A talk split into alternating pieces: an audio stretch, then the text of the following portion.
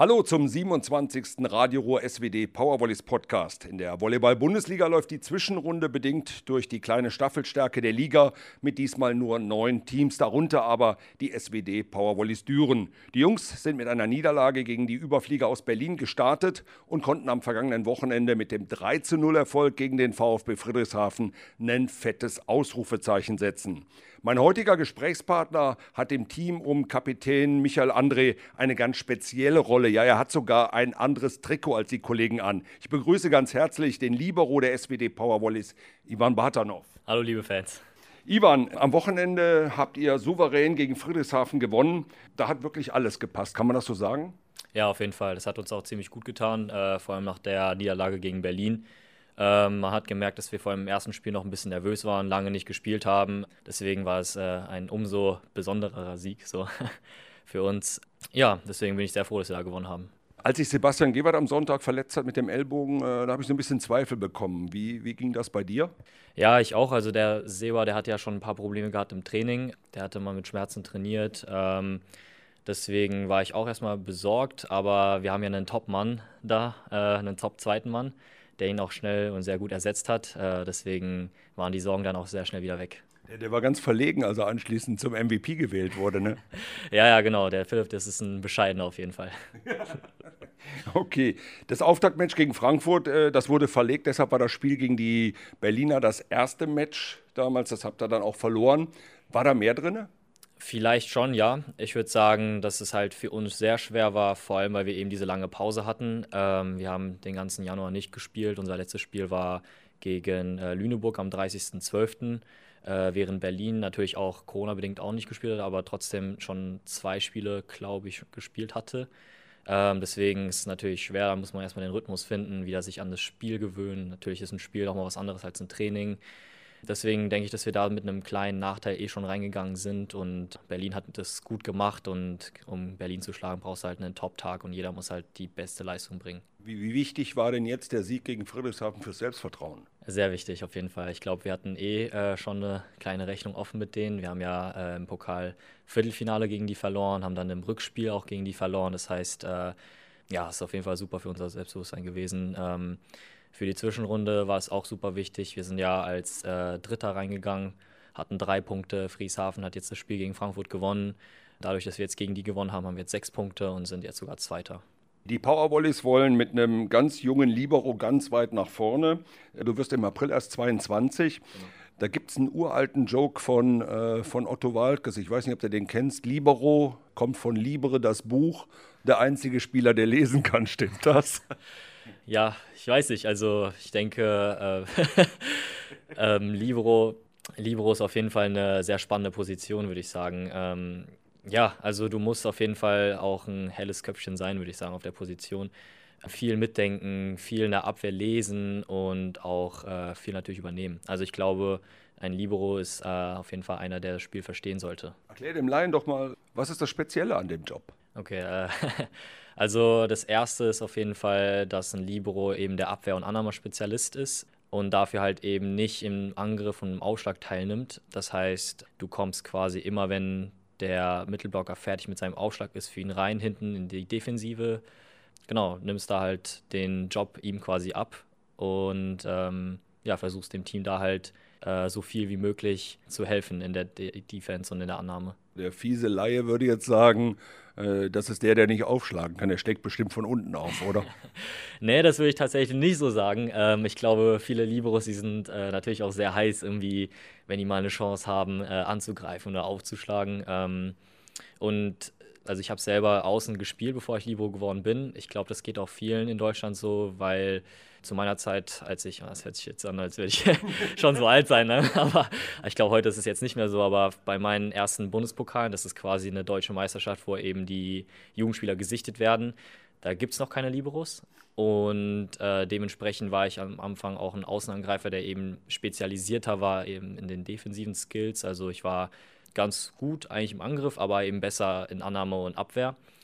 Ja, also insgesamt würde ich schon sagen, dass, ein, also wenn der Libero eine Chance hat, irgendwie mal was in der Offensive zu machen, äh, darf er natürlich nicht, aber im Training zum Beispiel, ähm, hat er auf jeden Fall sehr Bock drauf. So ein Angreifer oder ein Mittelblocker, die werden immer an der Sprunghöhe gemessen. Was ist denn das Qualitätskriterium für den Libero? Ich denke, das kann man von zwei Seiten aus betrachten. Also einmal, wenn man wirklich nach Zahlen geht, dann ist es natürlich ähm, die Annahmeeffizienz, die Annahme ähm, Statistik, sprich wie viel Prozent deiner Bälle sind halt eben perfekt oder positiv angekommen zum Zuspieler in der Annahme, wie viele Bälle hast du pro Satz abgewehrt. Ja, und aber qualitativ kannst du natürlich auch immer den Libero nach, nach der Stärke, wie, wie viel er halt dem Team auch außerhalb des äh, Technischen hilft. Also quasi, wenn es einmal schlecht läuft, ob mal du zu den anderen Spielern gehst und die aufmunterst, wenn du Sachen siehst, die die Spieler besser machen konnten, ob du zu denen gehst und halt mit denen auch sprichst darüber. Also der Libero ist auch eben einer, der viel außerhalb des Volleyballerischen macht. Du bist damals als Backup nach Düren gekommen, hast dann auch immer wieder mal gespielt. Jetzt bist du die Nummer eins, ganz klar die Nummer eins. Ähm, was hast du von Blair Bern gelernt? Ähm, tatsächlich sehr viel. Also ich glaube, Blair hat bei mir oder mein Volleyballspiel sehr geprägt. Ähm, in den ersten zwei Jahren haben wir immer sehr, sehr viel kommuniziert und ähm, ja, ich würde äh, fast schon behaupten, dass ich am meisten von ihm mitgenommen habe in den letzten zwei Jahren. Ja, und außerhalb des Volleyballs vor allem auch. Also menschlich hat er mir auch viel geholfen, hat mir Tipps gegeben, woran ich arbeiten kann. Ähm, also ich habe auf jeden Fall von, von einem Meister gelernt, würde ich mal sagen. Wobei, äh, ich habe gelesen, als Vorbild hast du einen anderen Libero eigentlich. Was hast du denn gelesen? ich habe den, den, den Grebnikow habe ich gelesen. Ah, Grebnikow, okay. Ja, ähm, tatsächlich gibt es momentan viele Liberos, meiner Meinung nach. Klar, Grebnikow ist, äh, ist äh, der Libero aller, der beste Libero aller Zeiten für meine, mit meinen Augen bisher. Jetzt, jetzt entwickelt er sich langsam in die Rolle. Vorher war es äh, Sergio. Aber mittlerweile finde ich tatsächlich äh, Erik Shoji, das ist der amerikanische Libero. Den finde ich super. Der ist, äh, der ähnelt meinem Spielstil, beziehungsweise ich versuche ihn ein bisschen nachzuahmen, dem Spielstil, ähm, ihm da irgendwie was abzugucken. Also ich denke, Grebenikov, äh, Shoji und ähm, auch ein japanischer Libero, der ist Ogawa, die sind, die sind so meine Vorbilder oder meine Lieblingsliberos. Dein Motto, versuche immer mehr als möglich ist. Äh, das hört sich nach einem an, der, der kämpft und der immer alles gibt. Ist das so? Ähm, ich denke, das hat mich jetzt auch so weit gebracht, ähm, wie ich jetzt hier, wie es jetzt ist. Äh, ich denke, ich bin ein sehr ehrgeiziger Typ, der sich auch hohe Ziele setzt und die halt auch ähm, versucht zu erreichen. Also das würde ich auf jeden Fall bestätigen. Mhm. Nach so einem emotionalen Spiel wie, wie beispielsweise jetzt gegen Friedrichshafen, äh, wie kommst du da runter, wie kannst du da abschalten? Kommt drauf an. Also nach so einem emotionalen Spiel muss man natürlich auch die Emotionen wieder ja, in, die, in eine Richtung lenken. Also normalerweise sind wir dann oben im VIP-Raum, essen noch ein bisschen was, äh, trinken das ein oder andere Bier, feiern ein bisschen und ähm, dann versuchen wir uns natürlich auch auf die, da wir jetzt gerade wirklich jedes Wochenende ein Spiel haben, äh, auf die nächste Woche zu konzentrieren und dann ähm, die klar die positiven Emotionen mitnehmen, aber eben auch einen kühlen Kopf bewahren und da halt äh, weiter selbstbewusst reingehen. Friedrichshafen war eine, eine, eine Top-Mannschaftsleistung. Ähm, kannst du irgendwo festmachen, äh, du bist jetzt im dritten Jahr in Düren, was war dein bestes Spiel? Mein bestes Spiel, das ist äh, tatsächlich schwer zu sagen. Ähm, ich glaube, ich hatte ein paar gute Spiele. Ähm, in Hersching dieses Jahr war ein gutes Spiel. Lüneburg? Lüneburg war ein gutes Spiel, genau. Ich hatte, glaube ich, noch kein Spiel, wo ich 100% mit mir zufrieden war, muss ich sagen. Also es gab viele Spiele, wo ich sage, okay, da war ich, da war ich gut, da war ich sehr gut, aber keins, wo ich sage, ich, hab, ich könnte nicht besser sein. Deswegen gibt es für mich nicht wirklich ein bestes Spiel. Äh, wir hatten ja eben schon angesprochen, 22 Jahre, so viel Verletzungen hast du noch nicht gehabt, obwohl du bist mit einer dicken Verletzung hier nach Düren gekommen. Die älteren Herren, die haben Dauerwehwehchen. Äh, Sebastian, Tim, äh, Michael Björn wahrscheinlich auch. Davon hast du noch keine Ahnung, was das bedeutet. Ne? Ähm, nee, nicht wirklich. Also klar, ich bin, wie gesagt, auch mit einer großen Verletzung hergekommen. Ich hatte eine Schulter-OP. Da ist ähm, mein Labrum gerissen und das musste auch, wie gesagt, operiert werden.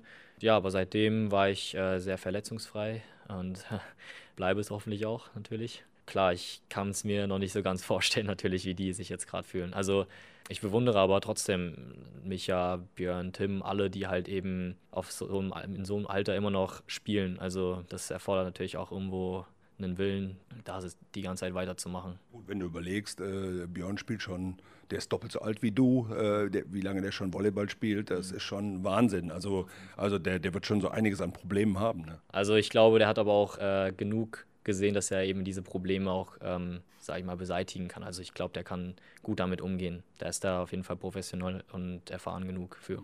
Du bist im dritten Jahr in der Ruhr, hast, glaube ich, auch noch einen Vertrag bis nächstes Jahr. Genau. Ähm, wie sehen Ziele aus? Ähm, hast du schon so eine Zukunftsplanung? Wo soll es hingehen? Ähm, tatsächlich noch nicht. Also ich versuche da immer ein bisschen kurzfristiger zu denken oder von Tag zu Tag zu schauen. Klar, also das große Ziel ist immer ein Olympia. Und ich denke, Düren ist ein guter Ort, um sich äh, noch weiterzuentwickeln. Ich habe noch viele Baustellen, an denen ich gerne arbeiten würde. Und ja, da ist Düren natürlich eine ähm, optimale Option. Und äh, da bin ich auch sehr froh, dass ich dann noch nächstes Jahr hier bin. Wir haben beide schon mal einen Podcast gemacht. Äh, damals hast du erzählt, dass du in dieser Wohngemeinschaft lebst. Äh, Libero Zuspieler. Gibt es die Bude mit Erik Burggräf noch? Klar, ja. Also wir sind jetzt schon seit äh, drei Jahren in dieser Wohnung und läuft auch echt gut und hat sich bisher auch nicht viel verändert. Also wir kennen uns ja schon seit VCO-Zeiten, also von früher noch und ich denke, dass es äh, keinen besseren Mitwohner gibt hier. du könntest jetzt auch mal sagen, äh, was dir an ihm stinkt, ne? nee, ich glaube, ich glaub, wenn dann, wenn dann sagt er dann irgendwie was mit Haushalt oder sowas, ich weiß nicht genau. Also ich, ich beschwere mich gar nicht bei ihm, also wirklich, ist ein, ist ein feiner Typ. okay. äh, letztes Jahr im Januar hatten, äh, hast du mir auch erzählt, dass es auch noch einen Plan B neben dem äh, Volleyball gibt. Äh, wie ist denn dieser Plan B fortgeschritten? Tatsächlich sehr gut. Genau, ich, ich studiere ja Data Science äh, fern und äh, bin da jetzt äh, im vierten Fachsemester. Habe jetzt auch die Zeiten zwischen den Saisons genutzt, um Praktika zu machen, unter anderem bei Allianz, um dort eben meine, meine Kenntnisse praktisch anzuwenden. Und ja, also auf jeden Fall äh, läuft es ganz gut. Kommen wir in eine ganz andere Richtung. Sebastian Gebert hat mir neulich in einem Podcast erzählt, dass er tatsächlich äh, Bayern München-Fan ist, wenn er abseits vom Volleyball guckt. Äh, hast du sowas auch? Äh, du kommst aus Griff, nee, du kommst aus dem Taunus, kommst genau, du. Ja. Dann bist du wahrscheinlich Eintracht Frankfurt-Fan, oder? Ja, also ich muss sagen, viel, viel Fußball gucke ich, guck ich nicht. Aber wenn die Eintracht spielt, also ich war ein paar Mal dort im Stadion. Wir haben, äh, als wir im Internat gelebt haben, das Stadion war 50 Meter von uns entfernt, also wir waren genau da. Und wenn die mal ein Spiel hatten und wir mal frei hatten, sind wir auch gerne hingegangen. Ähm, also wenn, dann Eintracht Frankfurt. Hast du sonst sportliche Vorlieben? Ich gucke gern Tennis. Also Tennis ist immer sehr spannend. Natürlich, ja, wenn Olympia läuft, gucke ich auch immer natürlich alles, was da so läuft. Also ich bin sehr sportlich interessiert, aber würde jetzt nicht sagen, dass ich einen Sport spezifisch sehr gerne gucke. Also außer Volleyball natürlich. Wenn ich hier gucke, bei euch stehen oft wenig Autos beim Training. Viele kommen mit dem Fahrrad. Zu welcher Fraktion gehörst du? Radfahren oder Autofahren? Äh, auf jeden Fall Fahrradfahren. Ähm, wir wohnen hier zwei Minuten weg von der Arena, deswegen äh, würde es sich nicht lohnen, mit dem Auto hierher zu fahren. Und ähm, wir haben eigentlich, den, ich glaube, ja, wir haben den kürzesten Weg ähm, zur Arena, vielleicht Moritz noch. Und ähm, ja, dann passt das Fahrrad natürlich gut. Klar, kein Podcast ohne Corona. Im Moment macht es so ein bisschen den Eindruck, als ob vielleicht in den nächsten Wochen so ein bisschen Normalität einkehrt. Inwieweit hast du Hoffnung, äh, dass vielleicht die Playoffs tatsächlich ähm, mit einer vollen Halle gespielt werden können? Das wäre natürlich richtig gut. Ich weiß nicht, ich kann es ehrlich gesagt ähm, nicht so gut einschätzen. Ich hatte auch das Gefühl, dass es alles besser wird, aber irgendwie sagen die Zahlen ja momentan was anderes. Also es sind ja auch immer mehr Neuinfektionen pro Tag wobei gleichzeitig auch noch mehr Leute in die, in die Hallen reingelassen werden. Also ich bin sehr gespannt. Also wäre natürlich sehr cool, wenn, wenn es eine volle Halle geben würde im Playoffs. Kommen wir zum Sport wieder. Ihr müsst am Wochenende gleich wieder ran, gleich wieder gegen Friedrichshafen, diesmal in Friedrichshafen beziehungsweise in Neu-Ulm, glaube ich. Was rechnet ihr euch da aus? Ja, also es ist auf jeden Fall schwerer, in Friedrichshafen zu spielen, denke ich. Und vor allem habe ich gesehen, dass äh, die Spieler, die bei Friedrichshafen in Quarantäne waren, auch wieder zurück ins Training gekommen sind. Das heißt, die werden dort auch nochmal ein bisschen stärker besetzt sein. Ähm, ja, wird auf jeden Fall ein schwierigeres Spiel als äh, das letzte.